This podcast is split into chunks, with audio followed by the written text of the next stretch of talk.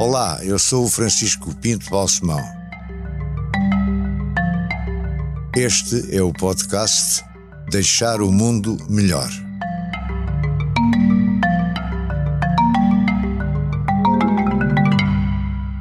Meu caro José Germano, este podcast, como sabes, chama-se Deixar o Mundo Melhor. Eu conheço bastante bem a tua vida, não toda, como é evidente, há sempre aspectos que as pessoas não revelam, e ainda bem, mas eh, e têm um, um, apreço muito grande por aquilo que já fizeste. Obrigado. Portanto, já, já contribuíste para que o mundo fique melhor. Mas dessas várias capítulos e atuações que tiveste e obras que criaste, qual era aquela que tu destacarias? Mas diz que minha, aquilo que eu destaco e que foi de certo modo toda a minha vida, eu aos 17 anos quis ser médico, tinha sempre sonhado em ser médico e ser médico foi, digamos, tudo aquilo que me permitiu, de certo modo, contribuir para vir a deixar um mundo melhor. Aos 17 anos estavas nos Açores. 17 anos estava a vir para Coimbra ter curso de medicina. Sim, mas portanto até aí tinha até estado aí estava numa ilha dos Açores, São Miguel, depois Ilha Terceira também, na Terceira onde vivi também, e onde na realidade o mar era era prisão, mas também era infinito. Dava muito para sonhar. Mas já tinhas vindo a Lisboa? Não. Nunca? Nunca. Era um, era um açoriano. Portanto, a primeira viagem foi, foi São Miguel, Lisboa, Lisboa, Coimbra. Lisboa, Coimbra. E, e, portanto... E o que é que te espantou ou surpreendeu quando chegaste a Lisboa, Coimbra? Primeiro, Lisboa pareceu-me realmente uma cidade muito bonita. Pá, e fiquei um pouco admirado com o movimento que já havia na altura mas tive pouco tempo, fui logo para, para, para, pouco tempo depois estive em casa de família, depois segui dois ou três dias depois para, para Coimbra. Coimbra, Coimbra Era um mundo também desconhecido para ti. Completamente desconhecido. Com muita tradição nessa altura, com mais tradições e praxes, etc. Achei muita piada porque quando cheguei a Coimbra meti-me num táxi para ir para a minha república, eu vivi numa república onde tirei o curso, curso vivendo sempre numa república de estudantes, a primeira coisa que o, que o chofer me disse foi doutor, para onde é que vai? Eu disse, eu ainda não sou doutor, eu venho. Não, não, aqui em Coimbra é tudo doutor. Enfim, e depois digo, Coimbra era, como disse o essa, encantada e fantástica. Apesar de a gente viver num país cinzento, Coimbra dava-nos uma sensação de liberdade que não tínhamos em mais lado nenhum. E essa República, porquê é que foste para essa República? Porque era a República Corsários das Ilhas, a Real República Corsários das Ilhas, onde só havia açorianos das várias ilhas. Ah, portanto havia ali uma ligação aos Açores também. E depois em Coimbra se ingraste facilmente? Coimbra se ingrei, pá, fiz, fiz tudo, fui um, fui um aluno bastante razoável, uh, andei no orfeão, no orfeão académico. Foste bom teatro. aluno? Como? Bom aluno fui. Tiveste boas notas? Tive boas notas sempre. Em que cadeiras é que foste melhor? Uh, fui habitualmente nas, nas, nas, tive belíssimas notas nas medicinas, na bioquímica. Fui a melhor nota da altura na altura um 18 com o da, E a química já tinha alguma coisa a ver com o Sim, com, tinha a ver já com, profissional. com o profissional. Uh, foi talvez a melhor nota que eu tive, tive 18 lá em, lá em Coimbra eram muito agarradinhos às notas. De maneira que a melhor nota que eu tive foi em 18 em Coimbra, em, em Bioquímica. E depois as outras foram todas muito razoáveis. Andei sempre os 14, 15, 16, para Coimbra. É uma bitola diferente do que era então em Lisboa. E quando, e quando acabei, fiz a tese uh, com 18, etc. Eu fui um bom aluno. O curso era 5 anos? 7 anos. 7 anos? 7 anos. Era o curso de medicina, eram 7 Sete? 7. O que nos dava, sabes uma coisa, dava-nos para, para estudar o, o, saber médico que havia na altura e dava-nos para nos cultivarmos, para nos preocuparmos com outras coisas, com o mundo, aprender a ser homens, o que é muito importante para um médico. Mas tudo isso em, em Coimbra? Em Coimbra, sempre. Como é que se aprende a conhecer o mundo em Coimbra? Lendo, falando com muita gente, às vezes vinha, com certeza que eu vinha para Lisboa, muitas vezes vinha, mas eu quando digo mundo, não, não me estou a referir ao mundo físico, Sim. eu me refiro ao mundo intelectual, então, todos os, todas as correntes filosóficas passavam por aquilo, aquilo era um campus universitário, e todas as correntes filosóficas da altura passavam por ali, participei ativamente nos movimentos académicos, o que me valeu que a PID não me deixasse entrar para os hospitais quando acabei o curso, uh, aquelas coisas que, que, a PID sabia fazer.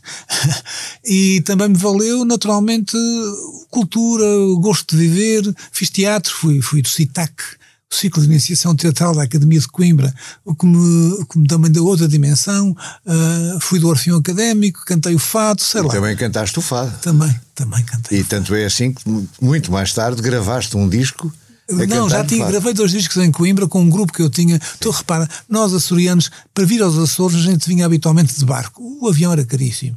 E levavam-se quatro dias para vir aos Açores. Cinco dias. No Carvalho Araújo, no Velho Lima. Epá, e, e, nós vivíamos muito, em, muito nas férias, nas férias pequenas, ficávamos muito na República. Para a gente tinha saudades de casa e começámos a cantar o folclore açoriano, como tu sabes, é muito bonito. Foi daí que quer o Zeca, quer o Adriano, um querido amigo que já morreu, e o Zeca também conhecia muito bem, um, foram, foram, eh, nós criámos o, trazer o folclore açoriano e transformá-lo se tu quiseres, em fado Coimbra ou em balada, em canção Mas de Coimbra. o Zeca eh, Afonso e o, e o Adriano Correia de Oliveira eram açorianos de origem. Não, mas não, iam estavam lá. Estavam, tinham... O Zeca estava sempre lá caído, estava a acabar de tirar o curso com, com um colega meu que, que tinha deixado, ia fazendo uma cadeira duas por ano, de maneira que o Zeca foi e veio e juntou-se a ele para estudar em ambos. E foi aí que eu conheci. O Zeca era bem mais velho que eu. O Adriano, o Adriano vivia na República ao lado que era arrasto parte e a gente passava o dia, eh, ele e eu, e tu, eh, na, eh, na, na, conversa e em várias coisas e cantorias também. Então, este teu disco posteriormente editado, é, são fados cantados por ti naquela altura ou, ou Não, não, só um deles é que é cantado, fui buscar uma gravação antiga. O resto é tudo, o resto é tudo, recente. É recente. Portanto, a tua marca de fado de Coimbra manteve-se e o teu entusiasmo Exatamente. e a tua capacidade de o cantar, tu cantas muito bem. Já a ouvir cantar o Hilário de uma maneira realmente brilhante. Dava jeito, sabes? Dava jeito. Às vezes ia fazer serenatas às, às colegas Algumas gostavam de nos ouvir, outras vezes era um, um colega que estava que não sabia cantar nada, pá, faz-me ali uma serenata à minha miúda, lá e a gente vai eu fazer o jeito. Enfim, veio, foram, foram excelentes tempos. Foram os tempos No meio daquilo tudo, guerra, de guerra total, de ponto, os movimentos académicos, e foram difíceis, e, e, a, e a polícia eh, de choque e tudo isso, mas faz parte, faz parte do. Estamos a falar de que anos 60 a 67, princípios de 68. Sim. Portanto, foi uma fase em que também Lisboa depois. Exatamente, foi, foi as grandes, as grandes crises académicas da nossa altura. Sampaio, tudo isso é aí que aparece. Exato, exato. Agora, eh, depois acabas o curso e vens para onde? Acabo o curso e, como seria de esperar, não me deixaram de tirar a especialidade, ainda comecei a querer tentar uma especialidade que depois não persegui que foi por psiquiatria, e logo depois tive um convite para ir fazer turismo para Angola. e fui dois anos para a guerra. Não, um ano para tomar como médico militar em Tomar e logo a seguir dois anos em Angola. Em que sítio de Angola? Luso, a atual Luena. Isso foi uma experiência. Foi uma experiência também muito importante. Completamente nova, não é? Vamos lá ver, ponto, aliás, a minha mulher foi ter comigo depois, entretanto, tinha casado a minha mulher foi ter comigo depois, porque a gente vivia. No, eu, eu, fui para, um, para a cidade mesmo, para, trabalhava num hospital, um hospital de, de frente, um, militar, e, e, e, claro que depois de vez em quando ia para o mato e havia um comboio que passava, era o comboio, um comboio ainda com carruagens do tempo do, da velha senhora, em que nós íamos de comboios, mas sempre com o credo na boca, porque os comboios, havia minas, os comboios iam ao ar e eu tinha que sair todas as semanas para ir a, a todas as companhias que estavam ao longo das, da linha. Era. Uh, uh, que de vez em quando lá ia uma bomba, de tal modo que eu passei a ir no Rebenta Minas, porque era mais fácil um tipo ir no Rebenta Minas, estava muito protegido, do que no comboio, que havia menos proteção no comboio. E tiveste perigo de vida? Tiveste. Uh, fui duas vezes, pá. Uh, fui, uma vez fui fazer uma autópsia a um miúdo, uh, perto de Luz, a Léua, e, e no, o comboio foi atacado pelo, creio que, Crescente da Unita. Uma saraivada de balas, morreram ao meu lado duas senhoras africanas eu e o, o, meu colega que ia comigo saímos em colmos, coisas da vida, sorte, sorte. Fui, fui aí e outra vez, e fui para o, para o lado oposto e houve um ataque ao comboio, eu tinha os dois guardas, o guarda-costas, que eram um ferriel e um, e um soldado, eh, houve uma fuzilaria, eu limitei-me a pôr o mais possível, a abrigar o mais possível, eh, Uh, ainda tinha uma. Tinha, a gente levava uma pistola Walter ainda peguei na pistola Walter, mas sinceramente eu, a pistola Walter e os tiros, não é bem o estilo que eu sei fazer, não servia de nada. então voltas de Angola com que idade já? Eu volto de Angola, fui para lá, com, volto de Angola mais ou menos com 27 anos. E a, a, Fim de 27 aos 27 anos. anos já tinhas feito alguma coisa para deixar o mundo melhor? Tendo um curtíssimo balanço. Tendo um curtíssimo balanço, creio que sim na medida em que até lá, ou até Angola, imprimi naquilo tudo que pude fazer, salvei pessoas de morrerem, ajudei muita gente, fiz partos. Eu acho que isso é fazer o que se pode durante esse curto tempo para deixar o mundo melhor. Fiz partos em, em Portugal, em Índia, a pessoas da África, fiz isso tudo e fiz uma coisa que me, me dá uma alegria enorme. Fui o parteiro da minha mulher no nascimento da minha filha, fui eu que tirei a minha filha cá para fora deixei o mundo melhor, indiscutivelmente. Tua filha que depois seria uma brilhante médica. Médica, é verdade. Como o teu filho Exatamente. também é um brilhante médico. É verdade. É verdade. É, é, e ambos, ela chama-se Maria José e ele chama-se José. José, exatamente, Sérgio Germano como eu. E tem, estão a seguir uma carreira formidável e estão também a dar-te uma grande ajuda Ajudar na tua empresa. Manhã à noite, são, são ambos, ambos são o meu braço direito.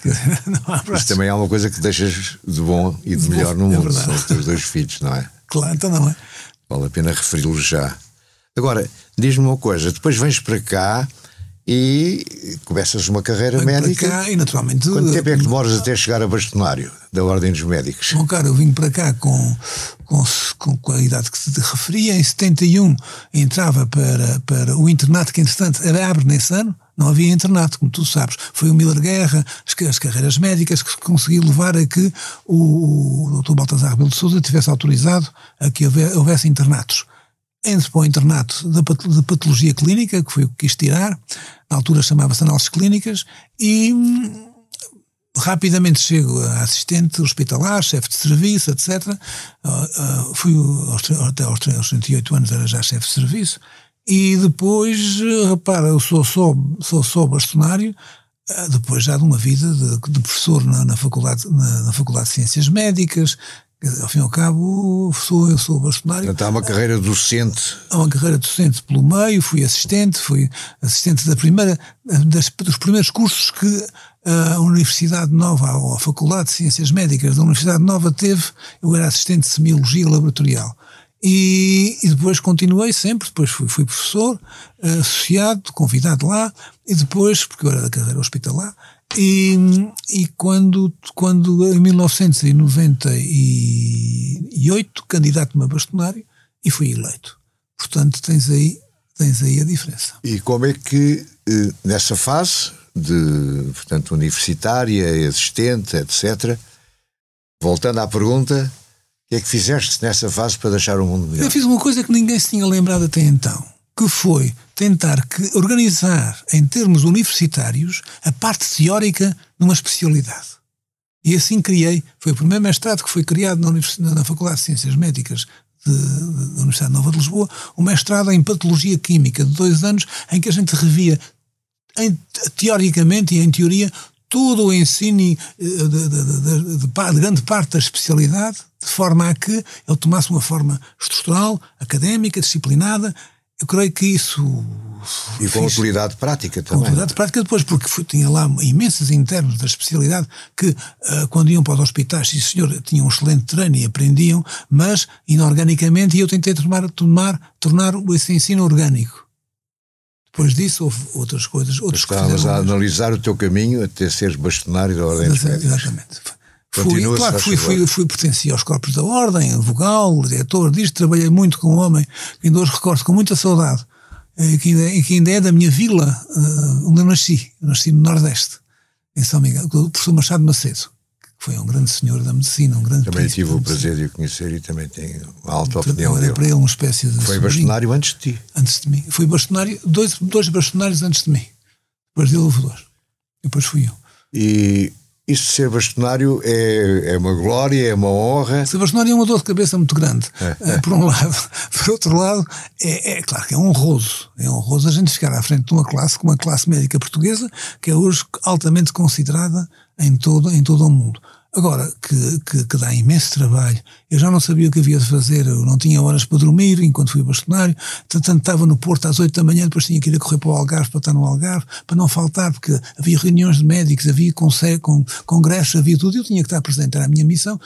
Não falando já nos embates, naturalmente, que há sempre entre o bastonário e, e o poder político constituído. E eu passei por quatro ministros. E Maria de Belém. qual foi o ministro que te deu mais trabalho? O ministro Soutor, o que mais problemas trouxe problemas, sim. foi o Soutor, problemas e não só. A que me deu mais trabalho foi um amigo, dos 18 anos, mas foi com ele que foi mais difícil, foi o doutor António Correia de Campos. Foi. Quê? Porque ele tem a sua maneira, tinha a sua maneira de encarar o que deveria ser uh, o, o, modo como os médicos deviam estar na medicina e eu naturalmente tinha outro.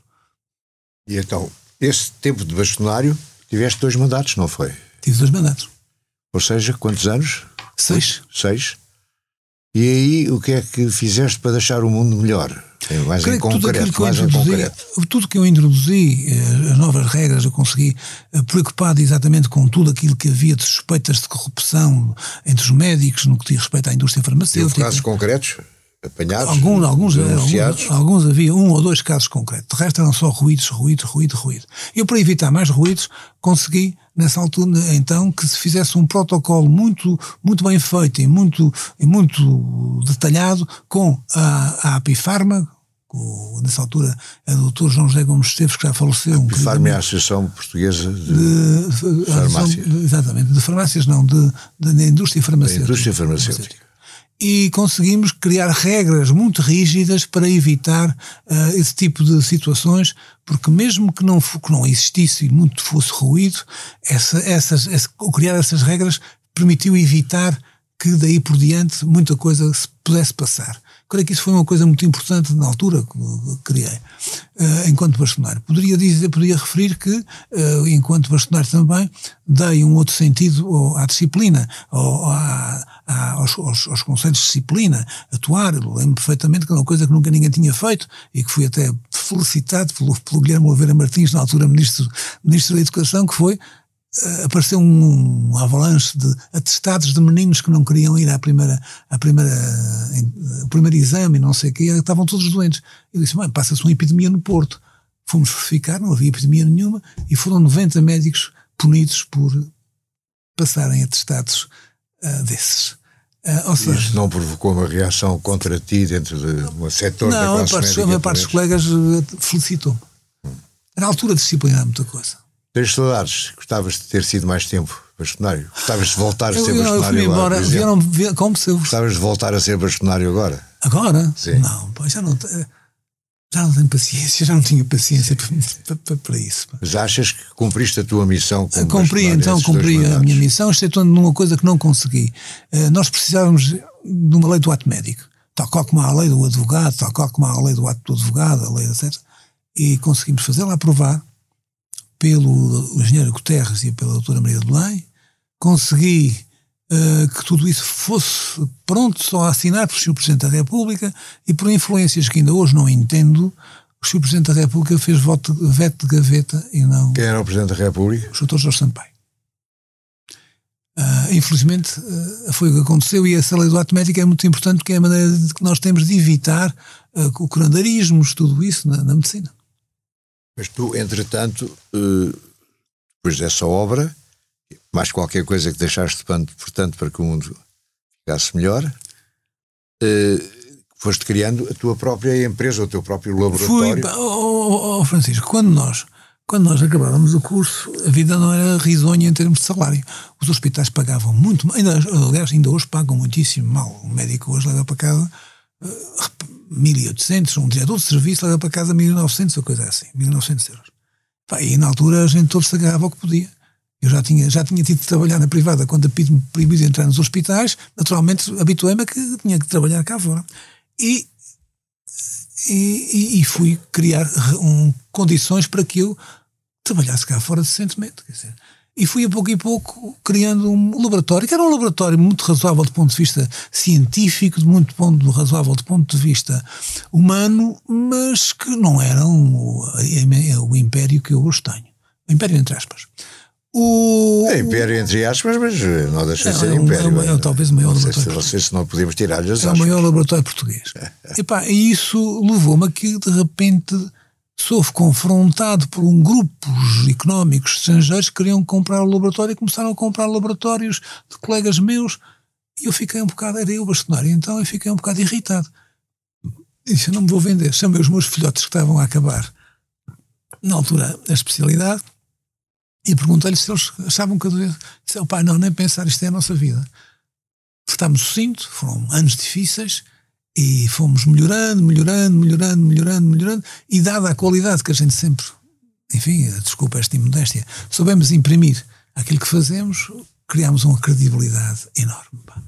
E, e, e, isso permitiu-nos cada vez crescer, porque cada vez somos mais procurados. E agora, em, termos, em tempos de, de pandemia, de Covid, etc., teve um impulso brutal, não é? Uh, foi um impulso, digamos, mesmo anormal. Ninguém. Quando, mas quando isto apareceu, pá, eu, eu preparei-me.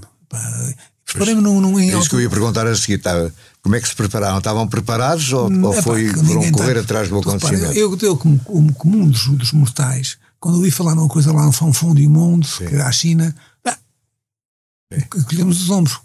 Não fui só eu que encolhi os ombros. A Direção-Geral de Saúde também, toda a gente encolheu. Mas, de repente, percebemos que era uma realidade. E, a partir daí, tive que me preparar. Eu disse, eu vou ter que dar, porque eu sabia que o Estado não tinha a mínima possibilidade de dar apoio, fosse o que fosse. Não tinha condições. E foi isso que eu comecei a fazer. Fui buscar tudo o que havia uh, na Europa de plataformas técnicas, pá, fui buscar reagentes. Ah, tu acredita nisto, Francisco, é quase surreal. Em, uh, não havia rea, os reagentes necessários, eram, eram procurados a peso de ouro. Uh, cheguei, cheguei a ter uma encomenda já paga que me desapareceu em Amsterdã, no Porto, porque alguém que deitou a mão que era ouro. Eu cheguei a ter reagentes que me chegavam quase por 90 euros, só um, um, para fazer um único teste, eu tinha que pagar quase 100 euros. Pá foi, foi, foi, um, foi um tempo de loucura, mas eu devia arranjar outras, outras plataformas, de modo a que quando faltava de um lado, tinha, tinha, tinha deste, tinha outra. E foi assim que a gente conseguiu. E a pouco e pouco criámos um parceiro alemão que, que, que, tinha uma belíssima plataforma tecnológica, que nunca nos faltou com nada, e conseguimos cada vez mais aguentar-nos neste mundo. E agora, quando foi preciso, cá estamos nós de, de, de, a fazer 15 mil, 14 mil testes PCR por dia, é uma coisa brutal. Coisa brutal. E, e não sei quantos tragos, mas o trago é mais. Mais mas isto também deve ser bastante lucrativo, não é? Não, não ao, preço, ao, preço, que estão agora a pagar, repara uma coisa. Estás-te a queixar ou não? Não me estou a queixar, nem deixe de queixar. O, o, lucro é tudo relativo, mas, este, mas atenção, os preços iniciais, que tinham a ver com, também com o custo inicial, baixaram muito e hoje o Estado, que é quem paga isso fundamentalmente, as convenções uh, pagam isso a um preço que foi achado justo por ambas as partes. O Estado paga bem ou vai-se atrasando? Não, o Estado paga. Isso, não, não, temos grande problema em relação a isso porque temos um acordo com, com os bancos e com o próprio Estado que a gente vai, usa, usa factoring até, até, uma determinada, até um determinado, uh, durante X meses e depois o Estado encarrega-se do resto. Agora, diz-me uma coisa, em tudo isto como é que entra a tua simpatia pela maçonaria? Porque... quando, digo simpatia quando... porque eu não conheço bem a o grau de ligação. É público e notório, e não, nunca escondi, que sou maçom, e que disso começou em 1978, se bem me lembro. Quando? Desculpa. 78. Com amigos, quando, já estava aqui em, em, Lisboa, com amigos meus e colegas meus que pertenciam, perguntaram se eu queria ir e eu fui, e hoje não me arrependo. É uma organização de homens livres e bons que não têm conotações nem religiosas nem políticas, é que nós refletimos sobre a vida e sobre a forma de tornar este mundo um, bocado, um bocadinho melhor, como aconteceu exatamente com, com, com os maçons de sempre, que fizeram a República, que, que, que, salvaram este país muitas vezes de determinadas situações muito terríveis, desde o senhor Dom Pedro IV que foi chefe, líder da maçonaria, uh, o Gomes Freire de Andrade, e por aí adiante, foi sempre uma, uma, uma associação altamente atuante desse ponto de vista Podes de dar exemplos concretos de, da maçonaria atual? Como?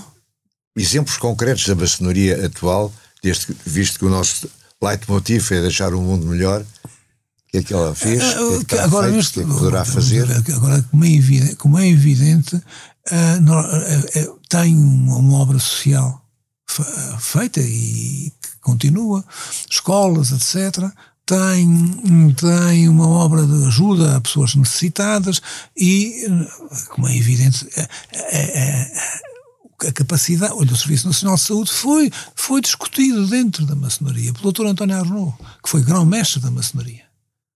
E porquê o secretismo todo, não os rituais? Não há, a única coisa que nós somos obrigados é a não dizer a ninguém, de, de ninguém, se, nenhuma ação que eu conheça, eu não posso dizer, comprometi-me a não dizer se essa pessoa é ou não é mais. Ela é que dirá se quer ou não dizer.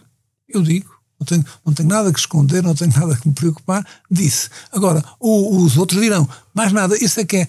O, o, segredo da maçonaria não é um segredo. O segredo da maçonaria é mais do ponto de vista iniciático, são, são é mais intelectual, mais, eh, se tu quiseres, esotérico. Não é, não é um segredo de coisíssima nenhuma. O segredo é, é, é apenas uma forma de nos obrigar a respeitar os, os, outros indivíduos que aderem a nós. E o nosso lema é um lema da Revolução Francesa, é o lema dos iluministas: liberdade, igualdade e fraternidade. Uh, pronto, é uma explicação que eu, que eu penso que é muito interessante e que fica aqui gravada. Agora, deixa-me falar de outra coisa. Tu arranjas tempo no meio dessa vida tão agitada e tão ocupada, primeiro para estar sempre à disposição dos amigos, e eu sou testemunha disso, porque não há vez que eu, ou os meus filhos, ou a minha mulher, que a família já é toda cliente do telefone por qualquer coisa, né? às vezes é uma gripe, então estejas sempre disponível e atento e nosso amigo. Mas arranjas tempo para escrever, para ser historiador, que é o livro que fizeste o Garcia Dorta, é um livro muito interessante. Sobre a história da medicina ao tempo da expansão. Exato. Podes falar um bocadinho sobre isso e como é que arranjas tempo, como é que organizas o teu tempo para conseguir concentrar-te e estudar, porque tive, essas coisas tive, não é escrever qualquer coisa. Desde sempre tive a paixão da história e desde sempre li tudo que podia. Da história. Podia, é. E em especial algumas áreas da história, a história, a história da expansão foi sempre minha minha fui sempre tive um, um gosto especial pela história da expansão e, e, quis, quis investigar o que é que se fazia então, como é que era. Já sabia um, várias coisas, naturalmente eu fui aluno de História da Medicina, assisti a vários congressos, etc. E fui, fui, fui durante quatro anos andei a, a, ver na Torre do Tombo, aqui e acolá, o que é que havia de concreto sobre determinada... Quer dizer que organizas muito bem o teu tempo, conseguiste arranjar tempo. E trabalhas muito à noite, que eu sei que também és noctívago. Eu, eu, sabes o que é, Francisco, eu nunca me deito antes das três, duas pois. e meia, três da manhã. Levanto-me depois às oito e meia, nove horas, mas foi sempre, fui sempre assim também, de certo modo, um short sleeper. E agora estás a preparar outro livro que é um pouco diferente, não é? Agora é diferente, mas isso. Não queres contar? Por enquanto não. Não? Quando estiver pronto. Mas é muito interessante. Vais buscar, vais buscar personagens de autores conhecidos. Exatamente. Anunciar Exatamente. já isso, não é? É verdade. Eu, eu acho que isso é muito importante. Agora estamos quase, quase, a acabar quase a nossa a acabar, hora. Quase a acabar. Quase a acabar. Já falámos dos teus filhos também, da tua mulher. Eu gostava de saber que é que se quiseres fazer um balanço da tua vida, o que é que foi mais importante para ti, sempre dentro desta ideia de deixar o mundo melhor? O que é que achas? Tivesses de fazer um, um ranking das duas, três, quatro coisas, cinco, se quiseres? Francisco, para ti são fundamentais. Duas, primeira coisa, fiz uma coisa para mim, para mim foi muito importante. Eu tive, fui sempre um, um, gosto da minha profissão. Eu fui para a minha profissão porque amo a minha profissão. E tentei sempre que ela fosse melhor. Eu não fui a bastonário para, uh, politicamente, armar ao pingarelho, desculpa, desculpa o termo. Fui para, para, para bastonário porque eu achava que a minha profissão precisava de ser melhorada.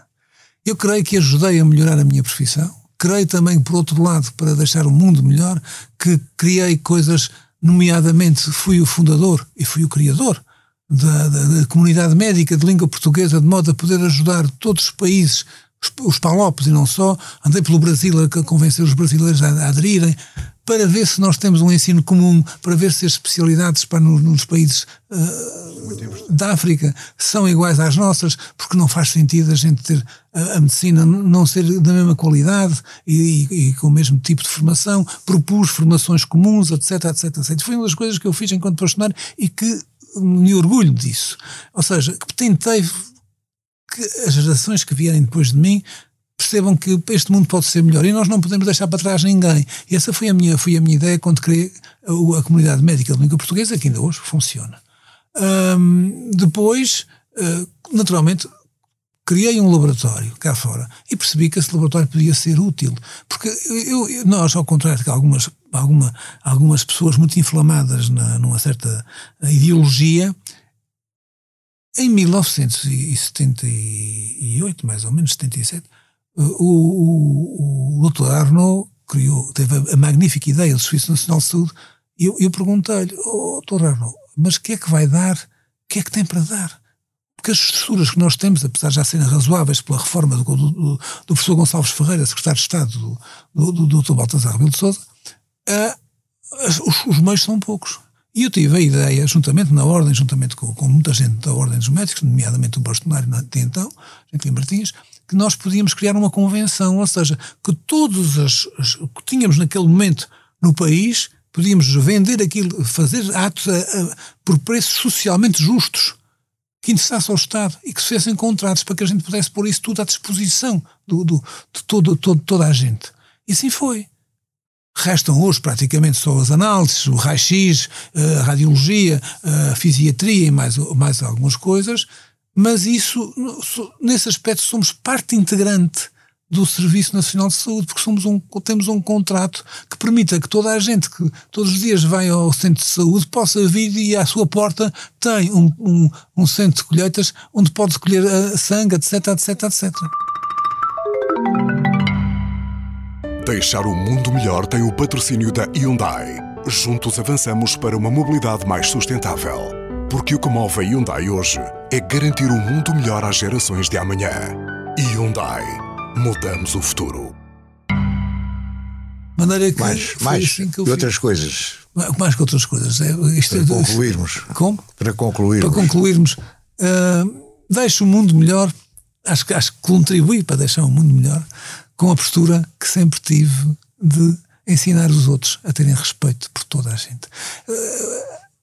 A tranquilidade, viver com ensinar as pessoas a ser tranquilos, viver com tranquilidade e a perceber que nós, em democracia, somos todos iguais e que ninguém tem que se agredir pelo facto de ser de partido A e de partido B.